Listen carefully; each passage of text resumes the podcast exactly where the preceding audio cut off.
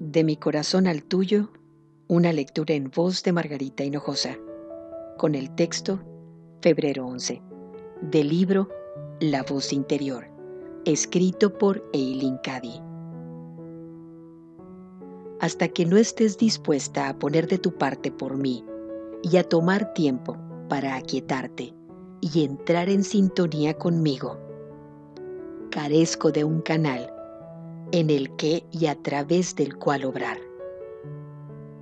Recuerda siempre que tú has de cumplir tu parte, has de poner lo prioritario en primer lugar y cuando lo haces, abres todas las puertas y yo soy capaz de obrar maravilla tras maravilla en ti y a través de ti.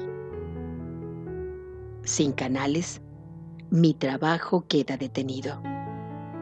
Necesito cada vez más canales limpios del yo para que nada detenga el libre flujo en ti y a través de ti.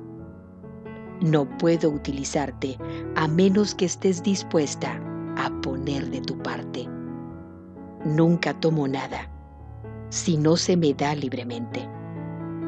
Por eso, dame tu ser entero no guardes nada. Y olvida por completo el yo en tu donación. Sigue el ritmo de la vida, mi ritmo, y fluye con gracia y soltura.